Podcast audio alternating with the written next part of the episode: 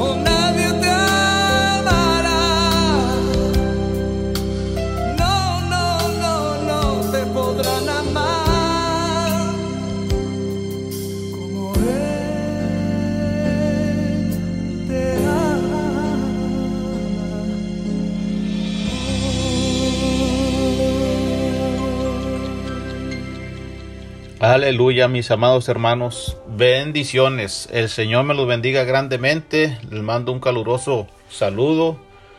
Este, pues vamos a dar inicio en esta hora, amados hermanos, a esta programación buscando a Dios mientras pueda ser hallado. Aleluya, gloria a Cristo. Gracias, Señor, por la oportunidad que, que Él nos da, ¿verdad, hermanos? De estar en este lugar. Gracias al Señor también porque usted está sintonizando este programa, está escuchando eh, una enseñanza más, una predicación más y es tiempo bien invertido, ¿verdad? Para que nosotros podamos subsistir en este mundo y podamos seguir continuando a pesar de todas las batallas, a pesar de todas las luchas, a pesar de todo lo que eh, miramos, ¿verdad? Nuestro entorno, nuestras eh, colonias, nuestros municipios donde vivimos, países, ¿verdad? Este pues a veces no es muy agradable, ¿verdad? Son este desafortunadamente una noticia muy fuerte que suscitan, ¿verdad? A diario. Pero en medio de todo eso, el Señor, nuestro Dios, desea manifestarse, nuestro Dios desea implementar, aleluya, poner en el ser humano lo que ya está establecido por medio de la escritura que el Señor desea salvarnos, desea restaurarnos, desea cambiar nuestra forma de pensar, nuestra manera de razonar, eh, nuestra forma de enseñar a nuestros hijos, de crearlos, de formarlos. Aleluya. Eh, pero sabemos que en medio de este mundo pecaminoso, Eh, sabemos que ahorita pareciera todo lo contrario, aleluya, pero nuestro Dios tiene un plan perfecto donde un día Él vendrá por su iglesia, vendrá por todos aquellos que, que le habrán aceptado y vamos a ser levantados, aleluya, y vamos a llevar, vamos a ser puestos, aleluya, en el cielo por la eternidad y juntamente con Él estaremos viviendo, aleluya, para siempre. Gloria al Señor. Entonces el plan perfecto de salvarnos, de restaurarnos, de justificarnos, ese plan perfecto por la cual vino nuestro Señor Jesucristo. Aleluya. Gloria al Señor. En esta hora vamos a hacer una oración, mis amados hermanos, para dar inicio a nuestra predicación del día de hoy. Este, gloria a Cristo. Este, vamos a hacer una oración, mis hermanos. Amantísimo Dios, Padre Santo, te glorifico, te exalto, bendigo tu santo nombre. En esta hora, mi Dios, yo te pido que tú vengas y seas con mi vida, Señor. Primeramente, Señor, te ruego, Padre, que vengas y quites, Dios mío, todo lo que no te agrada de mi corazón, Señor. Ven y sé, Señor, con mi vida, Dios mío, con mis pensamientos, Señor, con mi forma de hablar, Señor, con mi forma de expresarme, Señor, con mi forma de dirigirme hacia, hacia mis semejantes. Aleluya. Ayúdame, Señor, a tener esa esa dedicación de dar un buen ejemplo, esa dedicación de tener una buena palabra para las personas, de ayudarlos, Dios mío, de orientarlos por medio de tu palabra. Yo te ruego, mi Dios, por aquellas personas que también están escuchando esta palabra, que tú seas sobre sus vidas, sobre sus corazones, y que tú, Padre Santo, siempre, Dios mío, estés en control, Dios mío, de sus vidas, Señor, aunque muchas de las veces no tenemos, Padre Santo, el deseo de escuchar palabra, de leer la palabra, o simplemente de alabarte, de darte las gracias, Señor, por un día más. Pero te rogamos que en medio de todas esas situaciones adversas, Padre, tú vengas y hagas una obra maravillosa sobre nuestras vidas, Señor. Ten misericordia, Señor. Aplica tu gracia sobre nosotros, mi Dios. Y gracias te damos y ponemos en tus manos esta palabra que va a ser dada. Gracias y todo te lo rogamos en el nombre del Padre, del Hijo y del Espíritu Santo. Amén. Aleluya. Gloria al Señor. Pues así es, mis amados hermanos. Aquí estamos. Como siempre les digo, ¿verdad? Felices, contentos de estar sirviendo al Señor por este medio que es llevar la santa palabra de nuestro Dios. Bueno, pues entremos en materia. Aleluya. El tema que traemos el día de hoy, mis hermanos, se titula Me has devuelto la vida. Aleluya. Me has devuelto la vida y nuestro versículo clave o texto base se encuentra en el capítulo 2, verso 4 y verso 5 en los Efesios. Pablo hablándole a los Efesios les dice de esta manera, pero Dios, que es rico en misericordia, por su gran amor con que nos amó, aun estando nosotros muertos en pecados, nos dio vida, juntamente con Cristo. Y luego dice, entre paréntesis, por gracia sois salvos. Aleluya, gloria al Señor. Gracias Padre por esta hermosa palabra, por estos hermosos versículos que nos has dejado, Señor, para saber y poder subsistir en este mundo. Aleluya. Gloria al Señor. Aquí vemos un tema muy importante, hermano, sobre todo eh, este, para nuestras vidas, ¿verdad? Para nuestra forma de caminar, aleluya, nuestra forma de actuar sobre el, el mundo, ¿verdad? Sobre lo cotidiano que hacemos en la vida diaria. Pero ¿por qué el tema, mi hermano Sánchez? Me has devuelto la vida. Aleluya. Yo no sé, mire, pero por, por ejemplo, poniendo un ejemplo, gloria al Señor. Muchas de las veces uno le da crédito, ¿verdad? Uno dice, ay, la suerte, la suerte, ¿verdad? Por poquito, este, me caía, por poquito me atropellaba, por poquito me machucaba un dedo, por poquito un poste se me caía encima y, por poquito decimos, ¿verdad? Pero vieran qué suerte tengo que no me cayó, ¿verdad? Uno dice a veces. Y le damos el crédito a la suerte, ¿verdad? Y la suerte es como tirar una moneda al aire y que nunca más vuelva a caer, pues va, ¿dónde quedó la moneda, verdad? Pero no, hermanos. nosotros cuando decimos este, en nuestro tema, me has devuelto la vida, estamos hablando de un creador. Alguien que puede dar vida, pero que también puede quitar la vida. Pero en esta ocasión, a nuestro Señor Jesucristo, a Él le place darnos vida, porque estamos hablando de, me has devuelto la vida, pero estamos hablando de una vida espiritual. No estamos hablando de una vida física, porque sabemos que la vida física, tarde que temprano, se va a terminar. Tarde que temprano se va a acabar. Del polvo somos, dice la escritura, y al polvo volveremos. El espíritu vuelve a Dios y el alma es la que se debate entre la vida y la muerte. Entonces, dice aquí la escritura, pero Dios que rico en misericordia, por su gran amor con que nos amó. Dice, aún estando nosotros muertos en pecados, dice que Él nos dio vida. Es decir, nosotros estábamos sin oportunidad de vivir, pero a Él le plació darnos vida, juntamente con su Hijo Jesucristo, porque Él es el medio, Él es la propiciación, por la cual Él puede darnos vida. Aleluya. En otras enseñanzas lo he dicho, nosotros no teníamos la oportunidad de ser salvos, pero aquel medio fue Jesucristo. Lo he dicho en otras predicaciones. Pero este el tema dice, "Me has devuelto aleluya la vida." ¿Qué es devolver? Devolver algo es como cuando eh, pues yo te puedo prestar algo, te puedo prestar una carretilla, un martillo, te pueden prestar este un desarmador, una licuadora, una lavadora, un algo te puedo prestar y tú me lo devuelves y no pasa nada. Es algo, pero hablando en un sentido espiritual, hablando en un sentido de valor, no valor monetario, sino un valor moral, aleluya, un valor moral que desciende de lo alto y Dios lo aplica a la vida del ser humano. Dios desea restituir algo de la cual por sí mismo no podemos recuperar nosotros.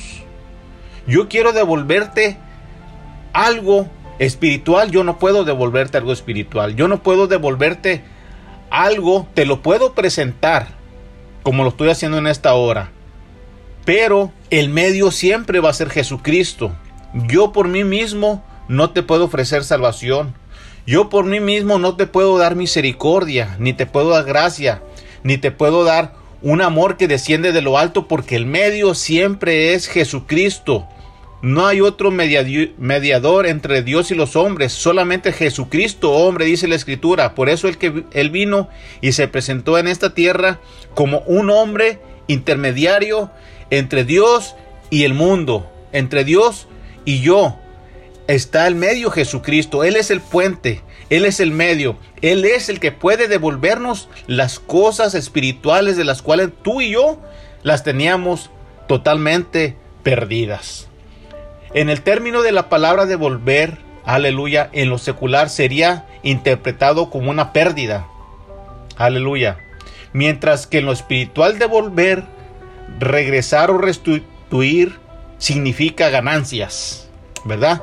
Por ejemplo, la palabra devolver en lo secular, si se interpreta como una pérdida, es como cuando una tienda, una tienda está vendiendo este, vamos a decir que está vendiendo eh, sillas. Y esta tienda vendió 100 sillas, pero de, esas 100 sillas eh, le devolvieron 80 sillas que salieron malas. Entonces, la tienda está generando pérdidas, aunque le están devolviendo, pero se lo están devolviendo porque hubo un defecto. Se los están devolviendo porque el producto estuvo mal. ¿verdad? Pero en lo espiritual, hermanos, es diferente. Cuando el Señor restituye, cuando el Señor nos devuelve algo que nosotros eh, habíamos perdido, que, que, ya lo teníamos en algún tiempo de nuestra vida o si no lo hemos tenido, Él desea ponerlo. Él está restituyendo, Él está poniendo un espíritu y ahí nos generan pérdidas. Ahí sabe que se generan, ahí se generan ganancias. Es algo tan maravilloso lo que Dios hace porque el hombre natural no alcanza a comprender, dice la escritura, las cosas eh, del espíritu, porque las cosas del espíritu han de discernirse espiritualmente. Entonces, yo no comprendo cómo es que si fuese una pérdida espiritual y Dios me, me devuelve algo este, en forma de restitución, está generando ganancias. ¿Por qué? Porque Jesús vino a buscar y a salvar lo que se había perdido. Lo que el enemigo pensaba que él había arrebatado. Bueno, él vino a rescatarlo. él vino a ponerlo sobre un lugar, sobre con un objetivo, aleluya, que no eh, eh, es meramente una meta eh, de aleluya, no es meramente una meta nada más este aquí a nivel mundial, sino a un nivel este eterno, aleluya. El principal objetivo de las escrituras, fíjese, es salvarnos, es restituir algo, una pérdida, juntar algo, unir algo que se quebró, es devolvernos una sonrisa, una alegría, una manera de mirar la vida diferente, devolvernos la salud, devolvernos los sueños. ¿Cuántas de las veces los sueños vienen y se nos acaban? Tantos proyectos que teníamos, tantas disilusiones que llegan del mundo hacia nosotros y ahí nos estacionamos y se borran las alegrías, se borra la manera de mirar la vida como la mirábamos antes. Ahora la miramos diferente porque todo se ha quebrado, porque todo se ha destruido. Bueno, el Señor viene a restituir, el Señor viene a regresarnos todos esos proyectos que teníamos como acabados, que teníamos apartados, que decíamos, ¿para qué lo intento? ¿Para qué sigo? No he progresado, no lo, no lo lograré, aleluya. Bueno, el Señor a eso viene, viene a devolvernos la vida como dice nuestro tema el día de hoy. Gloria al Señor. Algunas veces, fíjese, algunas veces nos va a tocar este luchar aún sin mirar aquella respuesta. Y puede estar luchando una vez, dos veces, tres veces, diez veces, quince años, diez años, no sé, veinte años. Y la respuesta no va a llegar. Pero recuerda que la escritura nos dice que todas las cosas nos ayudan para bien. No todos los proyectos que tengamos, no todos los pensamientos que tengamos acerca de, un negocio, acerca de una casa, un, carro, acerca de eh, proyectos grandes, eh, no sé, tal vez tú seas este empresario, ¿verdad? No todos los proyectos se van a llevar a cabo porque no está dentro de los planes de Dios. Todo lo que está dentro de los planes de Dios, poco a poco se van a ir cumpliendo, siempre y cuando esté dentro de la voluntad de nuestro Dios, nuestro carácter, nuestra forma de pensar, nuestra vida sometida a Dios. Entonces es bien importante que nosotros solamente tengamos paciencia y esperemos el día que vengan todas estas recompensas de parte de nuestro Señor Jesucristo. Fíjese, les voy a contar un pequeño anécdota, cómo es que a veces no miramos las cosas, pero ahí están, pero ahí están. O no miramos el propósito de Dios y Dios nos pone a hacer un trabajo específico, pero decimos, wow, ¿por dónde está el propósito de Dios? No, no lo miré por ningún lado. Bueno, ahí está el propósito de Dios. A su tiempo lo vamos a entender. Mire, cuenta un pequeño anécdota de un hombre que lo llamaron de Monterrey a la Ciudad de México a cantar. Y este hombre que, fue a cantar a aquella ciudad, dice que cuando lo llevaron a cantar, dice que le dijeron, bueno, este, ponte a cantar aquí debajo de un puente. Y ahí lo tuvieron debajo de un puente cantando. Y este hombre mientras que cantaba una alabanza, este, dice que el único que había era un hombre por diosero, era un hombre tirado ahí, tapado con unos cartones, diciendo, ¡Ey, ya cállate! vete de aquí, no estés molestando. Y dice este, que este hombre seguía cantando. Y va, pues terminó de cantar, se regresó a su país, a su ciudad, perdón. Y dice que a los tres meses, cuatro meses le volvieron a llamar otra vez. Le dijeron, hey, ¿puedes venir a cantar acá a la Ciudad de México? Y él dijo, sí, sí puedo ir. Dice, bueno, pero ahora te vas a venir en avión. Te voy a mandar traer en avión. Y dice que cuando aquel joven dijo, bueno, Dice, por lo menos ahora me van a llevar en avión. Dice, a ver si no me ponen a cantar debajo de un puente. Y para sorpresa de él, dice que otra vez lo llevaron a cantar a ese mismo puente. Aleluya. Y dice que conectaron su bocina, su micrófono y le dijeron, bueno, pues ponte a cantar, para eso, para eso te trajimos. Y dice que este hombre empezó a cantar, a cantar, a cantar. y terminó de cantar y ya iba rumbo a su casa y dice que le empezó a mensajear a su esposa y le dijo, oye mujer, dice, a la parte de donde fui a, a cantar, dice, me llevaron al mismo puente. Dice, y no había gente. Y dice que su esposa le dijo, dice, ¿y sabes quién fue el que te invitó, el que te llevó? Dice, no, solamente sé que fue un joven el que me recibió en el aeropuerto y me dijo que fuera a cantar. Dice, bueno, ese joven que te mandó llamar, dice, fue el que la vez pasada fue el hombre por diosero que estaba envuelto entre cartones borracho, diciendo que te callaras, que te fueras. Dice, por medio de tu canto, dice, Cristo tocó su corazón y hubo un cambio en él. Dice, y él fue el que te mandó llamar a que volvieses a cantar. Entonces, hermano, ¿qué les quiero decir con esto? Muchas de las veces no vamos a, mirar el, el propósito de Dios con nuestros ojos oculares, con nuestros ojos físicos. Aleluya, ocularmente quise decir. Muchas de las veces no vamos a mirar una respuesta de grandes multitudes que se conviertan a Cristo, de grandes personas que lleguen a los pies de Cristo como gobernadores, diputados, presidentes. Pero la semilla hay que tirarla, hay que perseverar, hay que seguir adelante, hay que seguir aventando el anzuelo al agua, hay que seguir confiando en que vamos a pescar, hay que seguir creyendo que el Señor va a hacer algo. Nuestros ojos tal vez no lo verán, pero esta semilla algún día va a germinar y va a crecer y va a dar grandes frutos. Aleluya.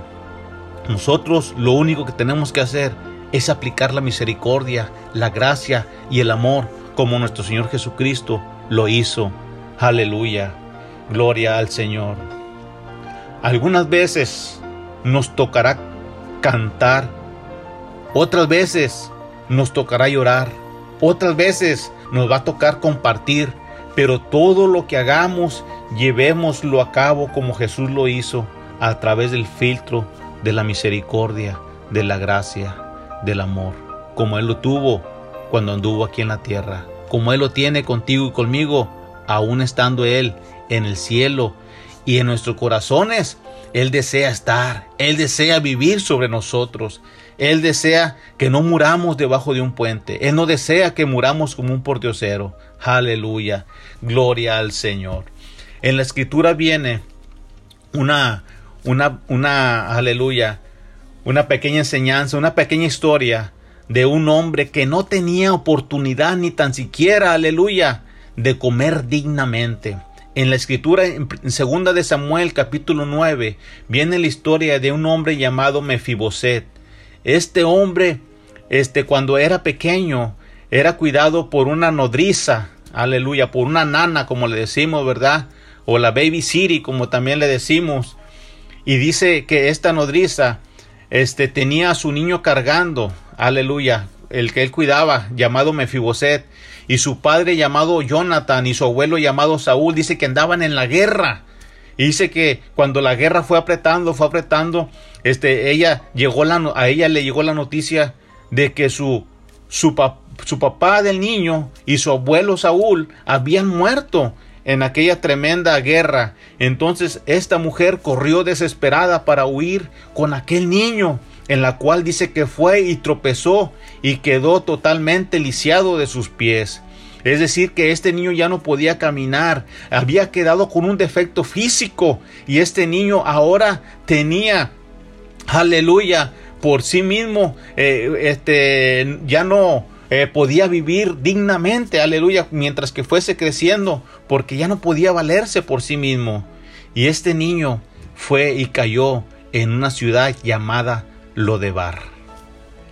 En esta ciudad llamada Lodebar solamente vivían los discapacitados, vivían los ciegos, vivían los mancos, vivían aquellas personas que tienen una deformación física, vivían aquellas personas que en algún tiempo habían sido ricos, millonarios, hacendados, pero que por tal motivo se habían quebrado, habían terminado con su vida financiera. Bueno, eran la vergüenza de la sociedad, aleluya, y ahora eran puestos en Lodebar.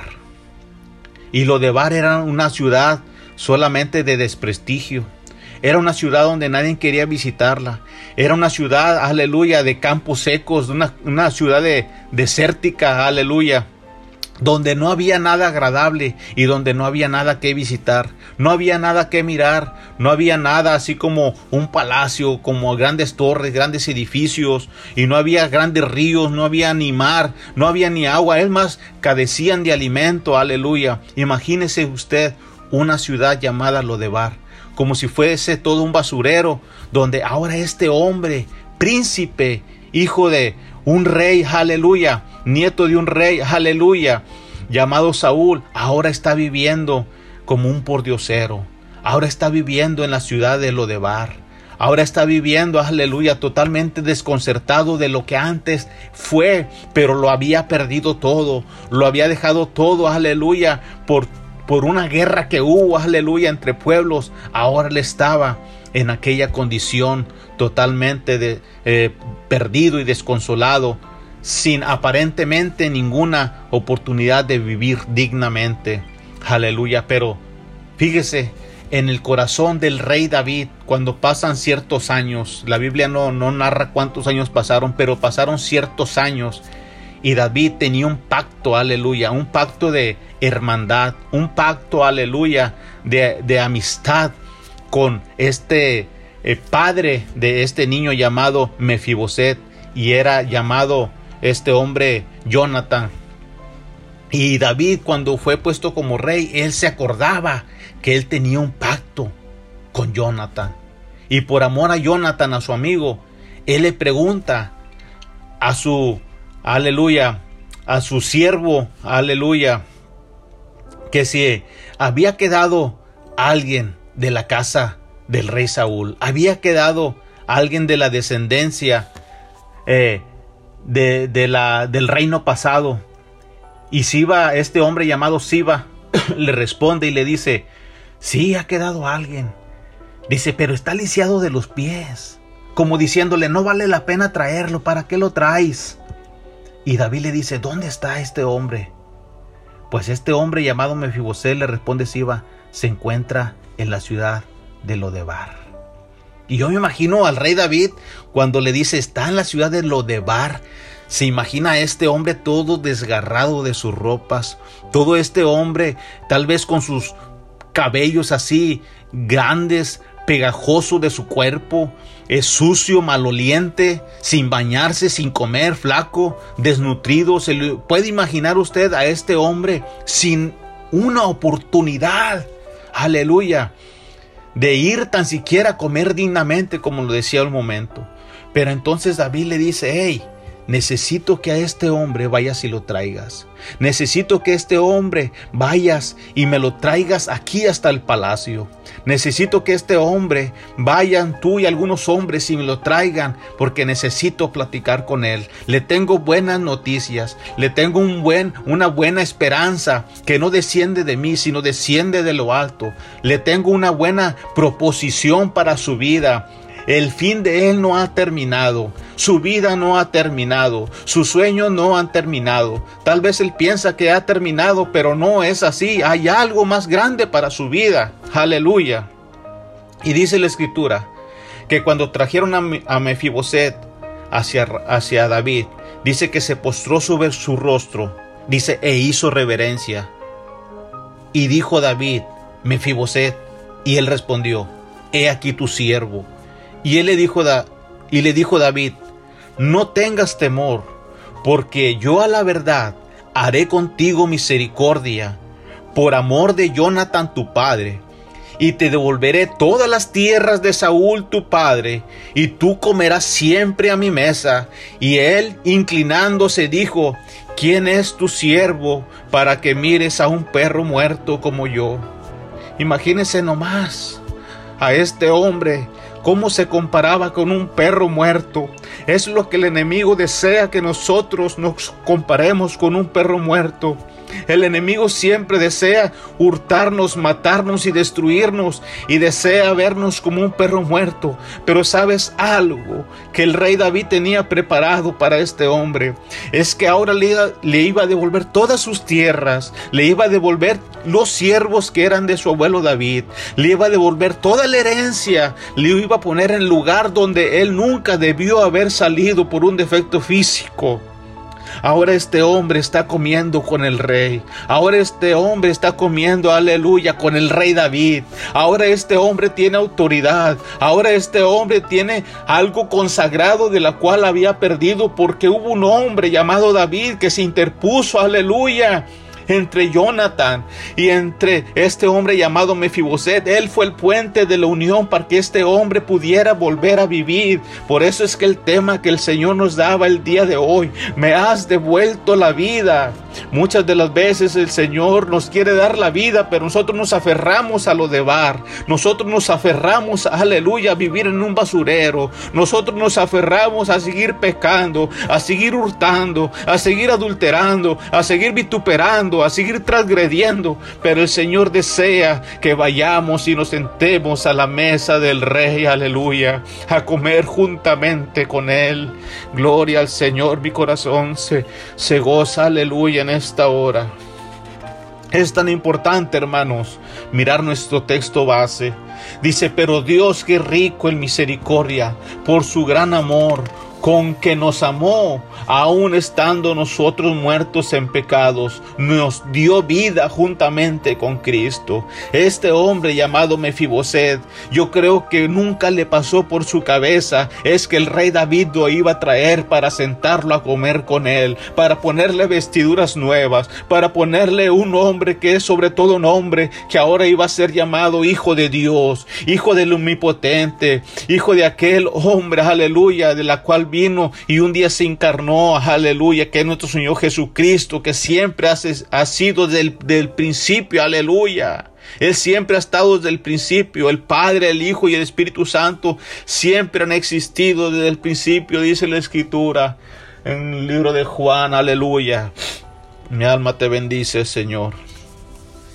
El trabajo, aleluya, fíjese algo. El trabajo del enemigo es que no reconozcamos la misericordia y el amor de Jesucristo.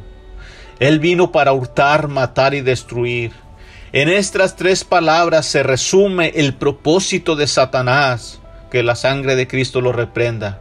Satanás desea que tú y yo vivamos como pordioseros, que vivamos como limosneros, que vivamos como mendigos, que vivamos como vagos e indigentes y por lo tanto nos convertiremos en perdedores, nos convertiremos en derrotados y fracasados. Pero sabe algo, el Señor Jesucristo vino a contrarrestar todo eso. Porque toda arma forjada, aleluya, contra nosotros no va a prosperar, hermanos. ¿Sabe por qué? Porque el Señor está de nuestro lado. No importa, aleluya, qué tan bajo hayas caído. No importa qué tan bajo, aleluya, estés caminando en este momento, el Señor tiene el plan perfecto para tu vida. El Señor tiene el plan perfecto para tu familia. El Señor tiene el plan perfecto, aleluya, para tu trabajo, para tus formas, para tu forma de pensar, para tu forma de levantarte el día de mañana, para que le des gracias a Dios porque puedes respirar, porque puedes caminar, porque puedes tocar, porque puedes amar otra vez al prójimo, porque puedes perdonar. Aleluya, son cosas tan importantes que manejamos a la ligera con el simple hecho de hacerlo algo tan automático sobre nuestras vidas. Aleluya, muchas de las veces, mis amados hermanos, amigos que nos escuchas, nos convertimos como un hombre pródigo, como un hombre sin oportunidades, como un hombre que teniéndolo todo va y lo de, derrocha todo, aleluya, y vivimos como por dioseros, conociendo la verdad, amo lo contrario de la verdad, conociendo, aleluya, la paz, me gusta vivir en intranquilidad, conociendo a mi Dios, que es todopoderoso, me voy detrás de ídolos. Conociendo, aleluya, el buen camino, me gusta agarrar el camino incorrecto. Pero fíjese que muchas de las veces vivimos como por dioseros, porque queremos, porque la palabra de Dios todos los días nos está hablando aún a través de la naturaleza. Aleluya. Fíjese que en Lucas capítulo 15, versos del 11 al 24, viene una historia muy hermosa. Viene una historia muy bonita acerca de la, parábola del hijo pródigo. Dice que un hombre, un hombre tenía dos hijos. Dice, y el menor de ellos dijo a su padre, Padre, dame la parte de los bienes que me corresponde. Dice, y entonces el padre le repartió los bienes. Y dice que no muchos días después, juntándolo todo el hijo menor, se fue lejos a una provincia apartada y ahí desperdició sus bienes viviendo perdidamente. Y cuando todo lo hubo malgastado, vino una gran hambre en aquella provincia y comenzó a faltarle. Y fue y se arrimó a uno de los, de la ciudad, de los ciudadanos, aleluya, de aquella tierra, el cual envió a su hacienda para que apacentase cerdos. ¿Y sabe qué deseaba este hombre? Dice la escritura. Dice, y deseaba llenar su vientre de las algarrobas que comían los cerdos. Este hombre, aleluya, este hombre estaba en casa de su padre. Este hombre no le hacía falta nada. Este hombre no carecía de, de bienes materiales. Tenía todo. Pero su ego le decía que no tenía que estar bajo la protección del Padre, porque Él lo tenía todo. Y muchas veces pensamos que porque tenemos todo, eh, no necesitamos la protección del Padre. Pero tú tienes todo porque estás bajo la cobertura del Padre. Pero cuando te, sabes te sales de la cobertura del Padre, te empieza a faltar todo lo material. Te empieza a faltar espiritualmente todo lo espiritual. Y en, y en, este, en esta anécdota estamos viendo que este hijo pensó que él, que él podía administrar, que él podía con los gastos, que no le hacía falta el padre, que a él solamente le faltaba la economía. Por eso es que va y pide la herencia que le corresponde. Y dice que este hombre fue y lo malgastó. Fue y lo derrochó. Fue y dio lo que él no había trabajado. Fue y lo derrochó, fue y lo, lo terminó todo. Y dice que cuando todo se le acabó, dice que fue a cuidar unos cerdos. Terminó en una hacienda apacentando cerdos. Nomás imagínese en qué condición estaba este hombre. Que él deseaba, él deseaba comerse la comida de los cerdos. Él deseaba alimentar su vientre con la comida de los animales, con los desperdicios, con la basura. Pero aún así, ¿sabe qué, qué, le pasaba a este hombre? Dice la escritura que nadie le daba nada. Cuando el enemigo, amigo hermano, te atrapa en sus redes y el enemigo te empieza a decir, ¿sabes qué? Tú lo tienes todo, pero no no hay necesidad que estés bajo la cobertura del Padre. Te puedes salir, te puedes ir. Recuerden lo que les dije hace un momento. El diablo vino a hurtar, matar y destruir. Y este hombre, este hombre pensó y dijo, sí, cierto, no me hace falta nada. Como a veces pensamos nosotros, no me hace falta nada bajo la cobertura del Padre. Yo solo lo puedo hacer. Pero ya cuando estamos comiendo desperdicios, comiendo algarrobas, decimos, wow, cuánta falta me hace mi Padre, cuánta falta me hace mi Dios, cuánta falta me hace estar bajo los brazos de aquel protector, de aquel Dios grande, poderoso y fuerte. Y reaccionamos y pensamos, y ahora el trabajo del enemigo es hacerte creer que porque ya caíste bajo esa condición, ahora ya no tienes oportunidad. Pero el Señor bajo su misericordia, Él desea restaurarte. Él te formó, Él te dio vida, Él quiere rescatarte, no importa la condición en que nos encontremos.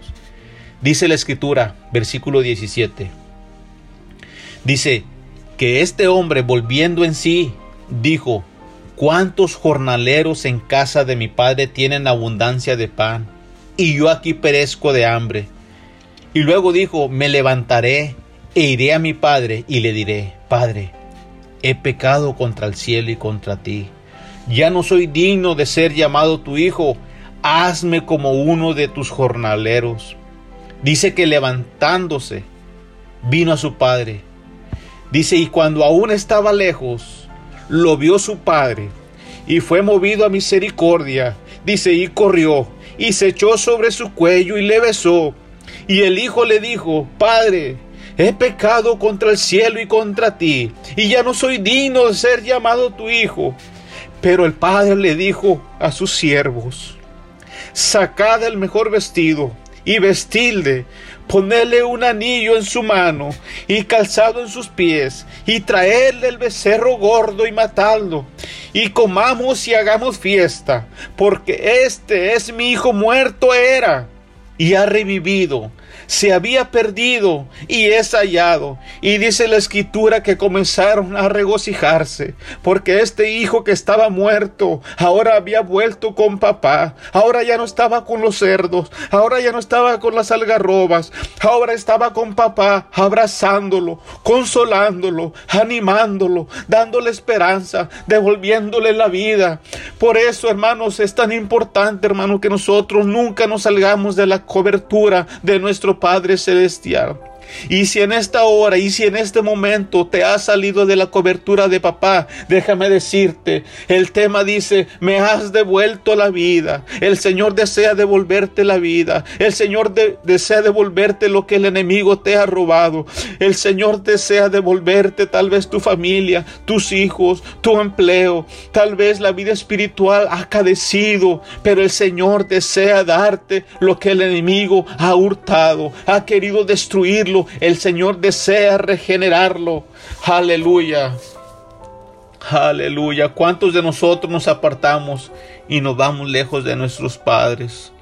Aleluya, de nuestro Padre Celestial. Aleluya. ¿Cuántos de nosotros? No hagamos eso, hermanos. La mejor cobertura está bajo papá. Dios desea que volvamos en sí y que razonemos en el punto donde estamos en este momento. Tenlo por seguro que Dios hará fiesta cuando tú le reconozcas y te vuelvas a Él. Aleluya, mi alma te alaba, Señor. Mi alma se goza, aleluya. Dice Lucas capítulo 5, verso 7. Dice, os digo que así habrá más gozo en el cielo por un pecador que se arrepiente que por 99 justos que no necesitan de arrepentimiento. El padre, hermanos, el padre de este hombre mencionado como hijo pródigo, él tenía todo y tenía otro hijo ahí en su hacienda. Pero el mayor gozo de él en ese momento fue que su hijo le reconoció nuevamente como padre. Es decir, se olvidó de todo lo que tenía y el gozo de, él fue en ese preciso momento cuando le vio a ver a su hijo de lejos y le echó sobre su cuello y le abrazó y le besó y le trajo el becerro, el animalito más gordo, e hizo fiesta y se regocijaron todos juntamente con él. Porque su hijo era muerto, pero había vuelto a vida. Aleluya. Aleluya. Dice tercera de Juan capítulo 1, verso 4. No tengo mayor gozo que este. Oír que mis hijos andan en la verdad. Aleluya. En nosotros está el proceder al camino que lleva a la realidad en Cristo, que es nuestro Salvador. Podemos seguir viviendo. Aleluya. Podemos seguir viviendo que no hay oportunidad de vivir una vida digna en este mundo. Aleluya. Mientras Dios está obrando por amor a su Hijo Jesucristo. Podemos seguir viviendo como por dioseros mientras Jesús tiene abierta la puerta a tu salvación. De tal, aleluya, de tu salvación, de tu mal proceder en este mundo. De nosotros depende correr a sus brazos o seguir comiendo algarrobas y viviendo entre cerdos que representa el pecado. Recuerda, el principal objetivo de Satanás es hurtar, matar y destruir. Y el principal objetivo de Dios sobre nosotros es darnos vida y vida en abundancia. Un camino te lleva a la muerte, mientras el otro camino que es de nuestro Dios te lleva hacia la vida eterna. ¿Cómo puedo hacer, aleluya, para salir de mi pecado? Te puedes preguntar tú en esta hora. Lo principal, lo principal es reconocer a Jesucristo como tu Salvador. Lo principal es reconocer que Jesucristo es tu Salvador. Que has pecado, que te has equivocado, has tenido errores, has cometido el error más infante, el más pequeño que dices tú, wow, este no debía haberlo cometido, pero lo cometí. Bueno, ahora reconoce que eres un pecador, pero que Jesucristo es tu restaurador y que Él, Él es el que te va a enseñar ahora el buen camino. El salmista, cuando había pecado, el salmista, fíjese, cuando había eh, matado aún, ¿verdad? Eh, su pecado grande, ¿verdad? Pecar, pecar, aleluya, adulterar. El salmista decía, eh, capítulo 51, versos del 10 al 12, dice, crea en mí, oh Dios, un corazón limpio, y renueva un espíritu recto dentro de mí. No me eches delante de ti, y no quites de mí tu Santo Espíritu. Vuélveme el gozo de tu salvación, y espíritu noble me sustente. ¿Sabe algo? Si usted ya es cristiano, si usted ya conoce el camino del Señor, pero usted ha pecado, usted diga lo que dijo el salmista David, vuélveme el gozo de mi salvación. Vuélvemelo, dámelo por favor. O sea, ponlo dentro de mí, que ese gozo que yo sentía, esa adoración, esa alabanza, ese agradecimiento, esos días de ir continuamente a tu casa a darte las gracias por la vida, por la salud, por lo que me diste, por lo que me quitas, etc. Bueno, bueno, vuélveme ese gozo de mi salvación. Vuélveme esa alegría, amén. Según de Corintios capítulo 7, verso 1 dice, Así que amados, puesto que tenemos tales promesas, limpiémonos de toda contaminación de carne y de espíritu, perfeccionando la santidad en el temor de Dios.